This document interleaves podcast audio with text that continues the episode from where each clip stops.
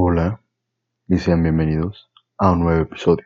El día de hoy tocaremos un tema bastante nuevo. El día de hoy hablaremos del distanciamiento social. Si comparamos lo que está pasando hoy en día a como era antes, es que todo ha cambiado. El gobierno lo llama nueva normalidad.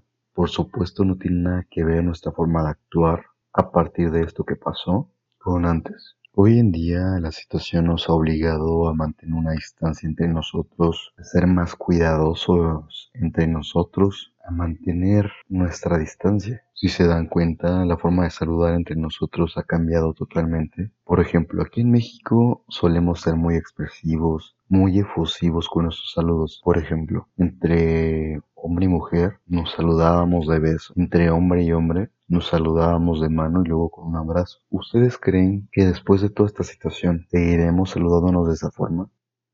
Por supuesto que no. Esta situación nos ha hecho cambiar de manera forzada y asimismo dejar de hacer algunas cosas solíamos hacer. Por ejemplo, últimamente las personas que yo he saludado nos hemos saludado codo a codo o antebrazo con antebrazo y ya. O de plano, saludarnos como en Estados Unidos. Me acuerdo perfectamente que una vez que cuando fui a Estados Unidos fuimos a visitar a una amiga de la familia, la cual es una señora que hace mucho tiempo se fue a vivir a Estados Unidos de aquí de México. Entonces llegaron sus nietos y nos saludaron como ella dijo, como apaches. Desde lejos nos hicieron hi y ya. Entonces la señora se molestó en ese momento y dijo, no, no saluden como apaches, vengan y saluden bien como lo he enseñado. Entonces los chavos llegaron y nos saludaron de beso y de abrazo y como nosotros estamos acostumbrados a hacerlo. Hay personas que se han tomado medidas mucho más severas. Por ejemplo, viajan a donde vayan con su desinfectante, llevan cubrebocas, llevan careta, llevan guantes y evitan cualquier contacto humano. Yo opino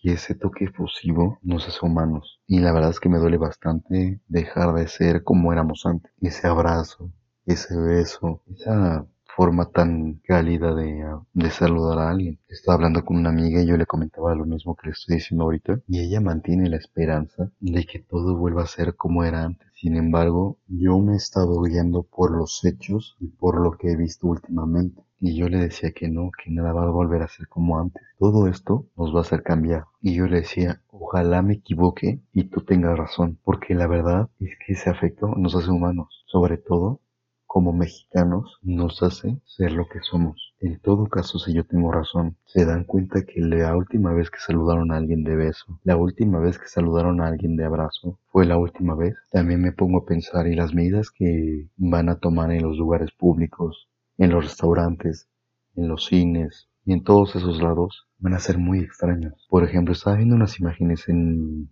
Facebook donde están restaurantes son como cabinas y entre las personas ponen como una barrera. Y wow, o sea, qué rara forma sería tener una cena romántica de esa forma. Qué incómodo estar como que encerrado en una cabina apartado de los demás. También obviamente he visto videos chistosos de cómo será un restaurante después de todo esto. Por ejemplo, está el señor sentado en una mesa y llega el mesero y dejan como un metro de distancia entre el mesero y el comensal. Entonces el mesero le trae su pedido al señor, pero el mesero se lo avienta porque tiene que mantener su distancia. Entonces, a lo que quiero llegar es, no saben lo importante que es un abrazo, que es un beso, que es mostrar afecto y que es recibir afecto. ¿Acaso dejaremos de ser nosotros? ¿Acaso dejaremos de ser cálidos? Ojalá y no, ojalá y me equivoque. Ojalá y nos podamos seguir abrazando. Ojalá nos podamos seguir dando besos. Ojalá que no nos distanciemos de entre nosotros. Ojalá podamos seguir teniendo este toque humano que tanto me gusta a mí. Y con esto acabo este episodio. Muchas gracias.